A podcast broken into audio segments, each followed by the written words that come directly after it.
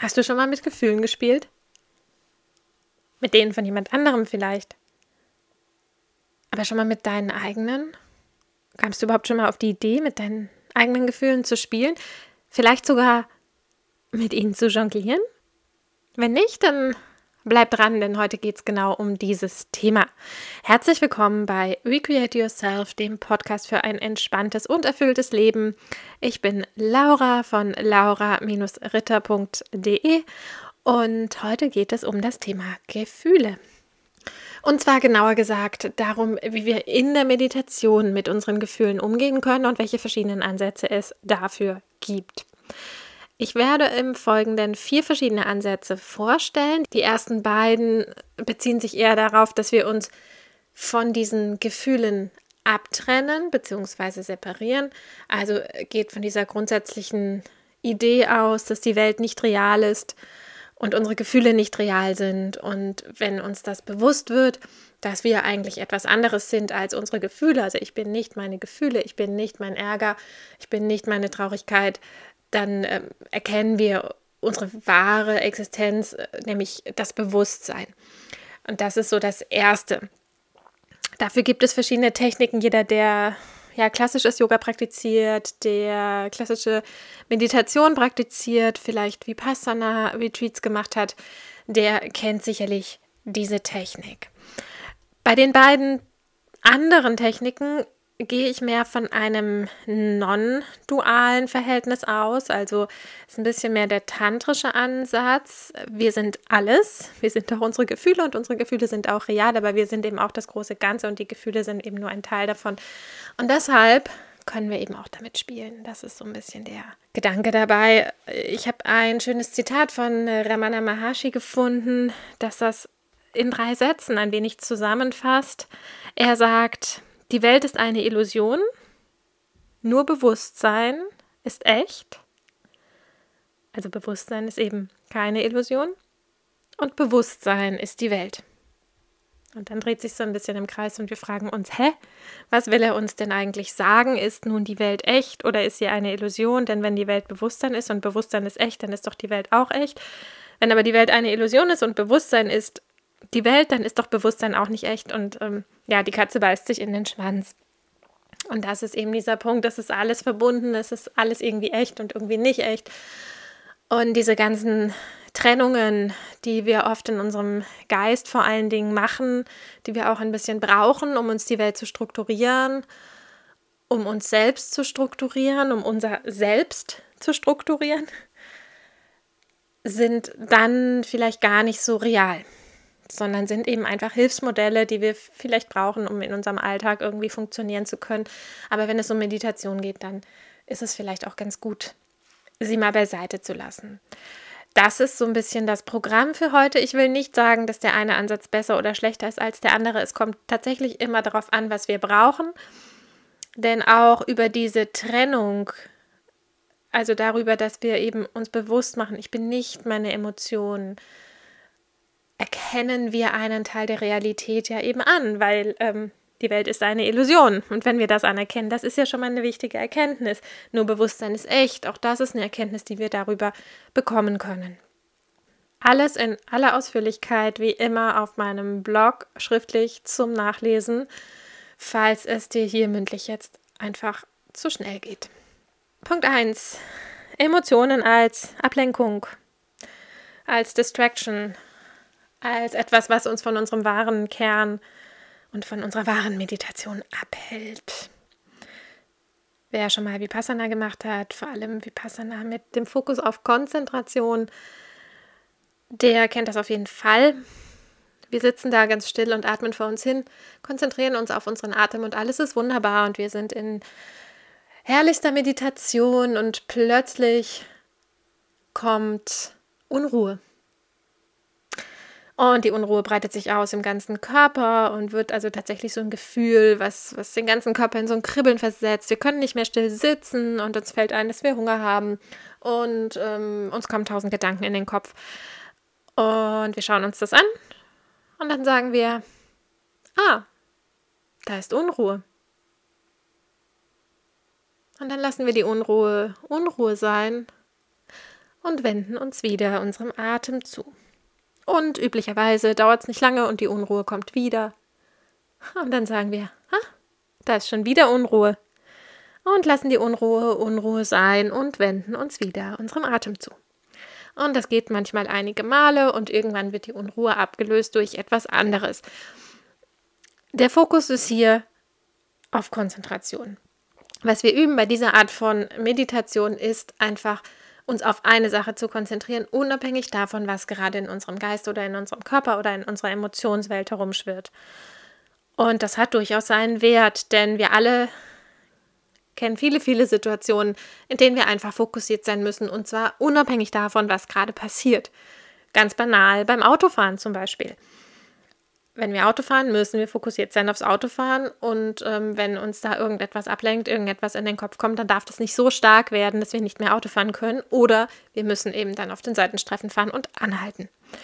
Und es gibt viele andere Situationen auch, sei es bei der Arbeit, sei es ähm, vielleicht auch, wenn wir mit anderen Menschen zusammen sind und uns einfach voll und ganz auf die einlassen wollen. Ja, Emotionen als Ablenkung, das ist eben dieser Punkt. Das zweite, Emotionen als Forschungsobjekte, habe ich es genannt. Da geht es eben darum, uns ein bisschen abzutrennen von den Emotionen das heißt, wir sitzen da wieder schön munter in unserer Meditation und auf einmal kommt dann wieder die Unruhe. Und wir sagen, aha, da ist Unruhe, eine alte Bekannte. Und diesmal gehen wir nicht einfach wieder zurück zu unserem Atem und lassen die Unruhe Unruhe sein, sondern dieses Mal oder bei dieser Technik, bei dieser Methode machen wir die Unruhe zumindest für eine Weile, solange sie präsent ist, zum Objekt, zum Meditationsobjekt. Das heißt, wir lassen jetzt den Atem mal Atem sein und sagen, okay, wenn sich jetzt gerade Unruhe zeigen möchte, dann schauen wir uns doch die Unruhe mal an und machen einfach die Unruhe zum Zentrum unserer Meditation. Wir sagen also, aha, Unruhe. Wie fühlt sich denn Unruhe jetzt gerade an? Wo im Körper spüre ich die Unruhe und wie macht sie sich bemerkbar? Welche Gedanken begleiten diese Unruhe? Und wie ein Wissenschaftler mit einer gewissen wissenschaftlichen Distanz, wir lassen uns nicht in die Geschichten, die die Unruhe uns vielleicht erzählt, hineinziehen. Unruhe ist manchmal ganz schön trickreich. Die sagt dann, oh, du hast den Herd angelassen, du musst jetzt ganz schnell irgendwie auf dein Zimmer und oder auf dein Apartment und gucken, ob der Herd wirklich aus ist. Oder die Unruhe sagt, oh, und eigentlich musst du zur Toilette, geh mal lieber zur Toilette, es ist sonst nachher ist da wieder so eine lange Schlange. Oder sie sagt, uiuiui, und du hast so einen Durst, du musst jetzt mal unbedingt aufstehen und was trinken. Also die Unruhe ist trickreich und es lohnt sich, sich das einfach mal anzuschauen. Und das eben mit dieser notwendigen wissenschaftlichen Distanz wie es in der Wissenschaft üblich ist, objektiv.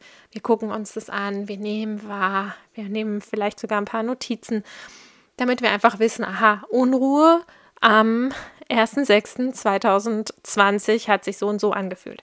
Und vielleicht zwei Wochen später haben wir wieder Unruhe und dann wissen wir, aha, es fühlt sie sich anders an oder sie fühlt sich genauso an. Das ist total gut, weil ähm, wir lernen dabei auch, wie sich gewisse Emotionen, Gefühle, Zustände in unserem Körper und auch in unserem Geist bemerkbar machen. Und das hilft uns in anderen Situationen außerhalb der Meditation, diese Zustände schneller zu identifizieren. Manchmal ist es nämlich so, wenn wir vielleicht bei der Arbeit sitzen, dann kommt da auch diese altbekannte Unruhe und dann erkennen wir sie gar nicht und äh, fühlen uns plötzlich unwohl und wissen nicht, was los ist, stehen irgendwie neben uns. Und wenn wir wissen, Moment, Moment, Unruhe, das war dieses Kribbeln und das war der Atem, geht genau so und so. Und dann nehmen wir wahr, Moment, das ist ja genau das, was ich jetzt habe. Ah, okay, dann bin ich unruhig. Warum bin ich denn unruhig? Ach so, weil ich gerne Feierabend machen möchte. Oder weil ich schon viel zu lange am Schreibtisch sitze und mein Körper unbedingt Bewegung braucht. Oder weil ich auf eine Antwort warte, auf einen Anruf, auf eine E-Mail. Und die kommt einfach nicht. Und wenn wir das wissen, wenn wir es plötzlich bewusst haben, hilft uns das manchmal anders zu agieren oder schlicht und einfach den Zustand klarer wahrzunehmen und einfach zu wissen, ah, okay, das bedeutet jetzt das. Und da müssen wir uns gar keine weiteren Sorgen machen ähm, oder nicht zu unseren typischen Übersprungshandlungen greifen. Manche fangen an zu essen, manche fangen an zu trinken, manche werden unzufrieden, manche werden gereizt. Wenn wir wissen, ach so, da ist Unruhe, okay, warum bin ich gerade unruhig? Ah, okay, diese Mail ist noch nicht da, gut. Also, das hat alles durchaus seinen Wert. Aber jetzt kommen wir zur dritten Methode, die eben so ein bisschen wilder ist, würde ich sagen, ein bisschen lustiger. Ich habe es ähm, auch mal so das Instagram der Emotionen genannt. Da ist es so, du sitzt wieder in deiner Meditation. Und dann taucht da wieder irgendwie eine Emotion auf oder ein Gefühl. Und wichtig ist auch an der Stelle, also bei der ersten und zweiten Technik, hat die Technik auch das Ziel, uns handlungsfähig zu halten und dafür zu sorgen, dass uns die Emotionen nicht überwältigen. Bei der dritten und vierten Technik ist es so, dass wir uns mehr auf die Emotionen einlassen. Und da müssen wir ein bisschen gucken, dass wir trotzdem handlungsfähig bleiben. Also, dass wir auch hier nicht überwältigt werden von den Emotionen. Also, die Emotion begegnet uns. Wir sitzen in der Meditation und erstmal schauen wir uns die Emotion an, fragen uns auch hier, wie fühlt sie sich denn eigentlich an, gerade so im Körper und welche Geschichte ist mit dieser Emotion verbunden.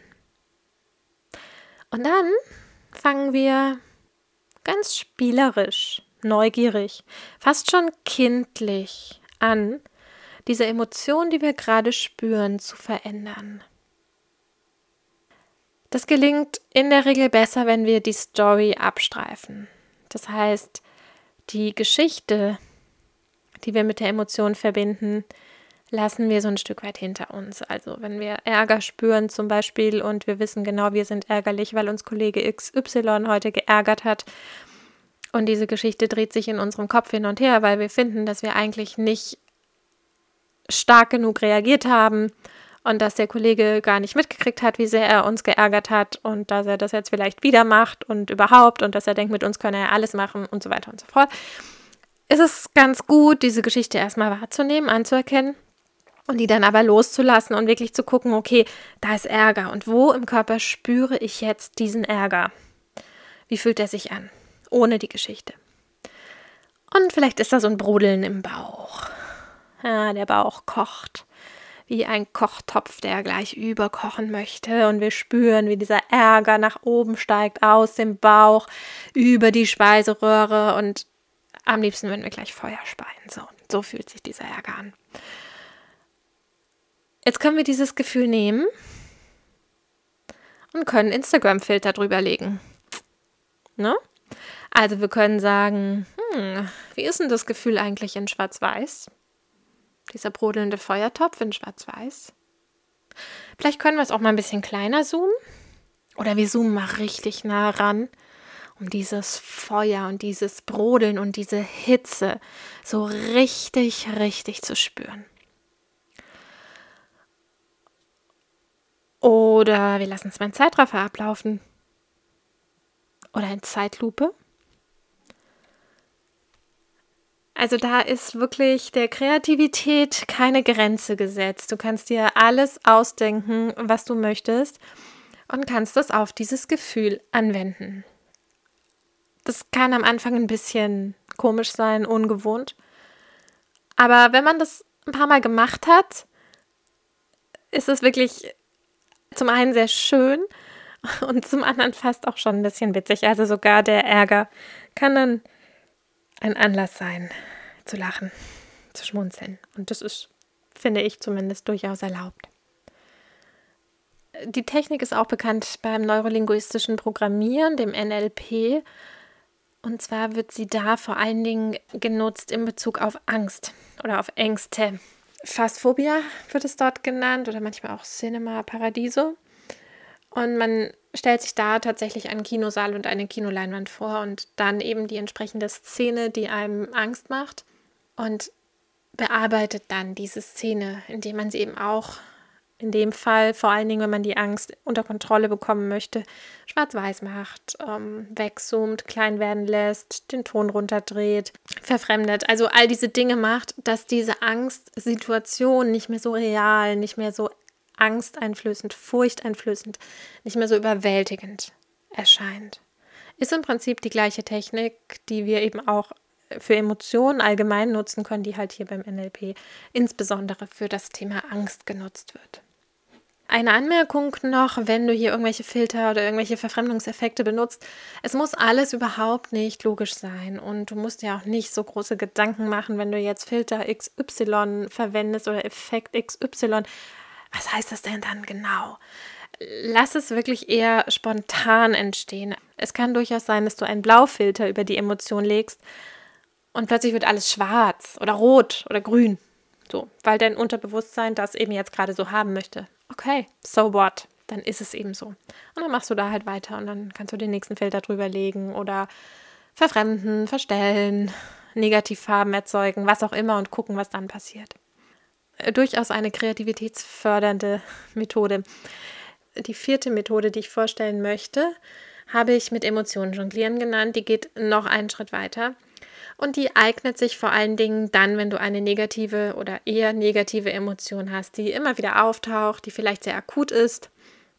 Wenn du dich über deinen Chef geärgert hast und dann kommst du abends nach Hause und merkst, du hast deinen Chef und diese Situation mit nach Hause gebracht, dann kann das eine ganz tolle Technik sein. Und bei der ist es so, dass du auch erstmal nur wahrnimmst, was ist, wahrnimmst, wie sich die Emotion zeigt wo du sie im Körper fühlst und auch wie und mit welcher Geschichte sie verbunden ist. Auch die Geschichte kannst du dir ruhig nochmal erzählen. Kannst dir das ein bisschen anschauen. Erstmal so ein Zuschauer, das Ganze erforschen. Dann konzentriere dich immer mehr auf die Emotionen und lass die Geschichte einfach mehr und mehr los, weil die Geschichte lässt uns oft nicht so richtig dann mit der Empfindung und mit der Emotion arbeiten. Die Geschichte hat eine sehr große Strahlkraft und einen sehr großen Magnetismus und zieht uns immer und immer und immer wieder hinein. Und dann läuft sie wieder ab und wieder und wieder und wir kommen nicht raus aus diesem Rad. Deshalb schau, dass du die Geschichte loslassen kannst. Fokussiere dich auf die Emotion in deinem Körper und nimm die wahr. Und je nachdem, was für eine Emotion das ist, erzeuge dann eine positive Komplementäremotion. Also wenn du zum Beispiel mit Angst zu kämpfen hast, dann könnte die positive Komplementäremotion Mut sein oder Liebe. Wenn du mit Ärger zu tun hast, dann könnte die positive Komplementäremotion Freude sein. Folge hier dem, was für dich kommt und was für dich passt. Das muss jetzt nicht auf dem Emotionsrad genau das äh, Gegenüberliegende sein, ne? sondern es muss einfach das sein, was für dich so eine positive Komplementäremotion ist zu der, die du hast oder die du empfindest. So, wenn du die gefunden hast, dann lässt du die in deinem Körper, in deinem Geist entstehen. Und in der Regel hilft es enorm, sich bewusst eine Geschichte zu suchen. Also, ne, das ist genau das Gegenteil. Wir machen wirklich genau das Entgegengesetzte. Bei der negativen Emotion haben wir eine Geschichte erlebt, die sich jetzt im Kreis dreht und uns diese Emotion wieder und wieder und wieder und wieder bringt und wir werden sie nicht los, obwohl wir sie gar nicht so gerne haben wollen. Und bei der positiven Emotion ist es jetzt so, dass wir uns eine Emotion ganz bewusst auswählen und damit wir die besser empfinden können, suchen wir uns eine Geschichte. Und zwar eine reale Geschichte, die wir erlebt haben. Also, wann warst du das letzte Mal so richtig fröhlich, freudig, hat sich so richtig gut gefühlt? Wann hast du dich mutig gefühlt? Wann hast du Liebe gespürt? Je nachdem, was es für eine Emotion ist. Und je konkreter du dir diese Situation vorstellen kannst und diese Geschichte wieder in dir selbst wachrufen kannst, desto besser und desto größer wird normalerweise auch die Emotion, die du fühlst. Und wenn du die Emotion hast, dann kannst du auch hier die Geschichte wieder loslassen und einfach mit der Emotion bleiben. Du hast also die positive Emotion jetzt in dir wachgerufen, die ist wirklich ganz präsent und ganz real in diesem Moment da. Und du hast das ganz bewusst gemacht. Ne? Du hast das alles selbst gemacht. Und dann springst du zwischen den beiden Emotionen. Dann gehst du zur negativen, zur positiven, zur negativen, zur positiven. Hin und her und her und hin. Springst also munter da, ne? wie bei so einem Hüpfspielchen, rein, raus. Wenn du noch einen Schritt weiter gehen möchtest, Dann stell dir vor, dass du in deiner rechten Körperseite die eine Emotion spürst und in deiner linken Körperseite die andere. Und dann wechselst du das. An der linken Seite die eine, an der rechten Seite deines Körpers die andere. Und es muss nicht logisch sein. Also es ist wirklich, ähm, das weißt nur du, wie du das dann in dem Moment spürst, aber es ist wirklich äh, faszinierend und es geht in der Regel. Und als ich diese Übung das erste Mal gemacht habe, ich war total perplex, weil vorher hatte mich eben eine Emotion total im Griff, die negative. Ich glaube, es war Ärger. Und auf einmal hatte ich den Ärger so auf der einen Seite und die Freude auf der anderen Seite. Und es war plötzlich so, hä? So what? Was ist denn jetzt überhaupt noch echt und was ist real und was äh, ist jetzt, sind jetzt beide nicht real oder sind beide real oder also mein Ärger war tatsächlich verraucht, verflogen, war weg, weil ich einfach so perplex war, so fasziniert war, so verwirrt war, wie einfach ich meinen eigenen Zustand ändern konnte. Wenn du noch einen Schritt weitergehen möchtest, stell dir vor, du hast die eine Emotion in der einen Hand und die andere in der anderen. Und stell dir vor, die Emotionen sind in der Hand so richtig konzentriert in einem kleinen Ball. Und dann fang an, mit diesen Bällen zu jonglieren. Wirf sie in die Luft, fang sie wieder auf, wirf sie wieder in die Luft, fang sie wieder auf. Vielleicht fängst du auch mal einen mit dem Fuß auf oder lässt ihn auf deinem Kopf dopsen oder auf der Nasenspitze balancieren. Egal, wo diese Bälle deinen Körper berühren, dort spürst du die Emotion. dann siehst du, ah, Angst, Mut. Oh, da ist wieder Angst und wieder Mut und Angst und Mut und oh, jetzt habe ich die Angst fallen lassen. Also das kann ein ganz, ganz lustiges Spiel werden. Und ähm, nimmt dem Ganzen tatsächlich seinen Ernst. Und es hat auch ein bisschen natürlich irgendwo auch was Albernes. Und gleichzeitig, wenn man sich so anschaut und dann hinterher denkt so, boah, krass, und diese Angst wollte mir eigentlich den ganzen Abend verderben. Und vielleicht sogar die Nacht mir heute Nacht den Schlaf rauben. Und jetzt jongliere ich hier ganz munter fröhlich mit meiner Angst. Also es ist wirklich, wirklich wert, das auszuprobieren. Ja, das soll es für heute gewesen sein. Ich wünsche dir ganz viel Freude damit. Jongliere mit deiner Angst oder deinem Ärger. Bis ganz bald. Namaste.